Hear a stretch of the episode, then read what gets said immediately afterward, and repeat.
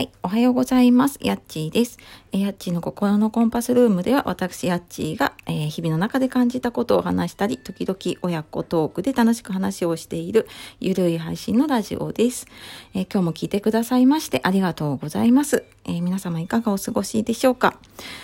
えー、週の前半で6月最後ですね、今日ね。はい、もう明日から7月で本当に1年早いなと思っております。で昨日あの突然私朝思い立って料理をしながらねちょっとラジオを配信してみたらどうなるのかなと思ってやってみたらまだちょっと、えー、はっきりはわからないんですけど結構ね聞いてくれた方が多かったなってでまあ反応もなんかあったなっていう感じがしたので、えー、またちょっといろいろ楽しみながらやっていこうかなと思っております。でまあちょっと、えー、まあ結構自由にやっているラジオなので、まあ、ちょっと私も楽しみながらね、やっていこうかなって思って、えー、今はちょっと朝のコーヒーをですね、飲みながらちょっと身支度をしようかと思いながらラジオをやっています。で、いつも私、こう、うんと、座りながら喋るときはスマホのスタンドに置いてやってたり、あと、まあ、今ちょっとコーヒー、片手に持っているので、スマホを片手に持って、まあ、マイクのようにね、喋ったりとかしてたんですけど、やっぱりなんかこう、料理しながらとかね、なんかしながらになると、雑音が入ったりとかね、するなと思ったので、えー、なんかずっと欲しいなと思っていたマイクで、まあそんなに本格的なのはいらないし、まあ他にも使えたらと思ったので、ピンマイクみたいなマイクを、えー、ちょっと昨日ポチッとしたので、また届いたら、えー、そちらの方もちょっと試しながらね、放送できたらいいな、なんて思ったりしています。はい。で、今日は、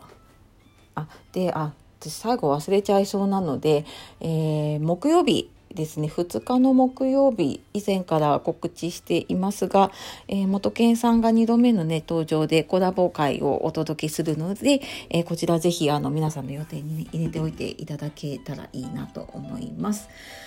で、えー、今日はあの最初に話した通り、えーと、6月の最後の日で、うんとまあ、結構多分ね今月どうだったかなとか、えー、来月どうしようかなとか、えー、目標立てたりとかねあの振り返ったりする時かなと思ったのでなんか目標設定のこと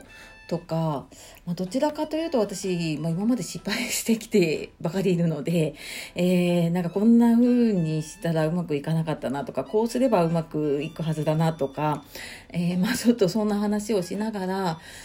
えー、やっていこうかなと思いますので、え、最後までゆるりとお付き合いくださいませ。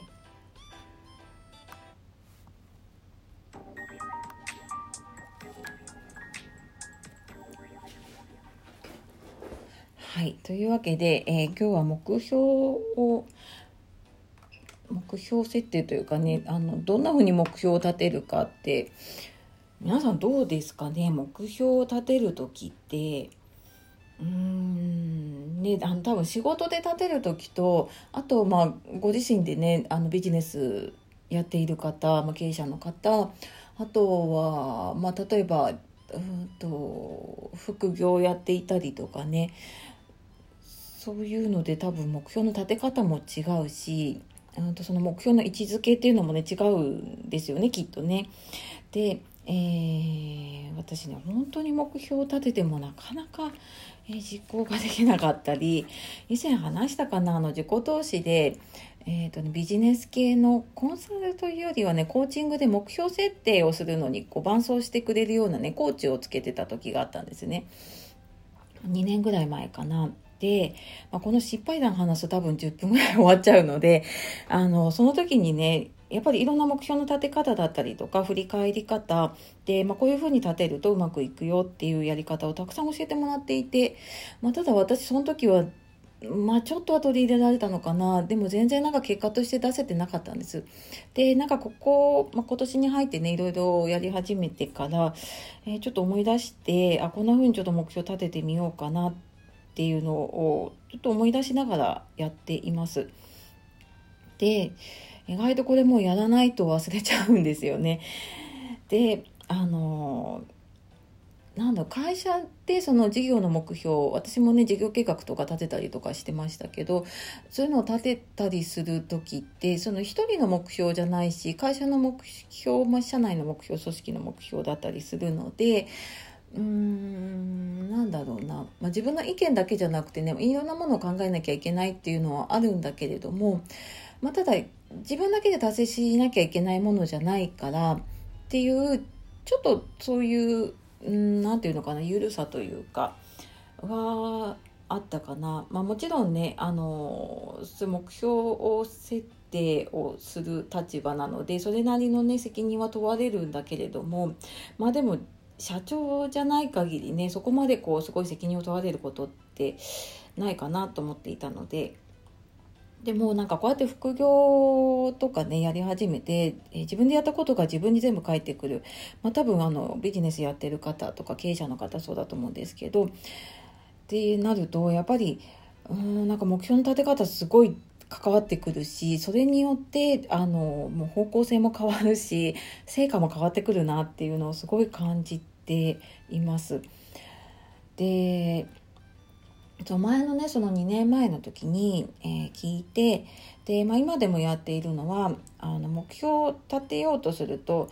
やっぱりなんかこう止まっちゃうんですよねこう打ってあなんかこれは無理かなとかってなっちゃうんだけれどもなんかそこで思考を止めないっていうのを言われてで、まあ、とりあえず仮決めでいいからとにかく何か設定をした方がいいよっていうのを言われました。でまあ、それでもできない時には私はこうなんかもしじゃあできるとしたらあのどういうふうにあったらできるかなとかどういう形だったらできるかなとか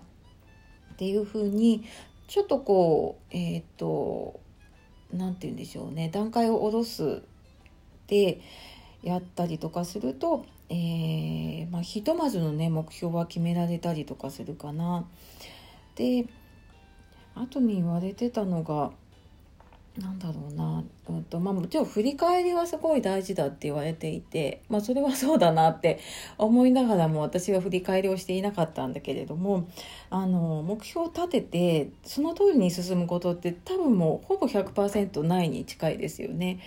なんだけれどもなんとなく目標って立てて安心ってありませんか？私だけかな？あのなんかもう立てるとあいいやって思っちゃうんだけれどもでも実際やってみるとやっぱり違う問題が出てきたりとかあ意外とここできちゃうかもっていうのがあったりとかねするのでなんかね目標って多分修正しなきゃいけないんだよね。だからなんかそういうのを振り返る時間っていうのを、まあ、1日のうちにね30分でもいいから持つようにした方がいいっていうのを言われていてで、まあ、前はね全然できてなかったんだけれども最近はそれもあの手帳を書く時間にしていて。で自分のこう時間設定の中に入れていてでそこで、えー、なんか改めて考えるとやっぱりできないので手帳にも今日やることとかあと,、うんとその日を振り返ってとか、まあ、次の日のね朝とかにあ昨日ここできたなとかじゃあ次ここやろうかなとかなんかそんなちょっとした時間の中に入れていくと意外と続くんだなっていうのを思いましたなんか改めてねそのじゃあなんかこうきちんとした形式に残してってやっちゃうと本当に私続かなくってなのでなんか本当メモ書きだったりとかね手帳にちょこちょこって書くぐらいでやっていくとなんか意外とその自分の目標を設定した目標を管理していけるなっていうのをね思ったりしています。であとやっぱ目標を止める時あ目標を決める時にあのなんかこうあなんか自分にはできないかなって思うこととかあこれは無理かなって思うことって出てきたりしますよね。でそういう時にこれ前にも言ったかもしれないんですけどねあの心理学やった時にね自分に止めてるものは何ですかっていう質問が結構有効ででこれ何かをやろうと思った時にちょっとこう尻込みしちゃう時とかに止めてるものなんだろうっていうのを自分で考えてみると最初はなんかねあのなんだろうなあの人がこういうふうに思うからとかなんかこう周りの影響を考えるんだけれども結局はそういうふうに考えている自分が原因だったりとかしてで結局なんか自分が止めてるなっていうのがすごく多かったですね。でこれ自分もだし、えーと、他の方のそういう目標設定とかをやった時にもやっぱり、ね、自分が止めてるなっていうなんか自分の内にあるものでね止めてるなっていうのが結構多かったりとかしたのでそうやって見ると,、えーと、ちょっとこうブレーキというかね止めてるものが外れたりすることがあるのでなんか私もそういうのを意識しながらね、まあ、ちょっとずつですけどねやっております。はい、ちょっと昨日のあの 料理と違って一応今日はあの話ができたかななんて思っておりますがいかがだったでしょうか？はいあのまあ、半年の振り返りなりね四半期の振り返りなりしてまたね明日からあのちょっと新たな気持ちでねやっていけるといいかなと思っております。はいというわけでね朝本当に慌ただしくって、えー、私も一気に喋ったのでさっきコーヒー入れたんだけど全くえー、口つかずでしたね。はいまあ、ちょっとこの後コーヒーでも飲みながら、えー、ちょっとですね洗濯したり片付けたりして、はい、あの仕事に取り掛かっていきたいと思います。はい、というわけで、えー、今日も最後までお聴きくださいましてありがとうございました。えー、あとですねあの番組詳細の方にブログとかあとツイッターとかあとノートとか、えー、いろいろ発信をしております。でこの目標設定のことに近いような心理学的なこともねブログ書いてたりするのでそちらもぜひあの遊びに来ていただけると嬉しいです。はい。では、えー、今日も素敵な一日をお過ごしください。夜お聞きの方、今日も一日お疲れ様でした。えー、今日もやっちがお届けしました。さようなら、またね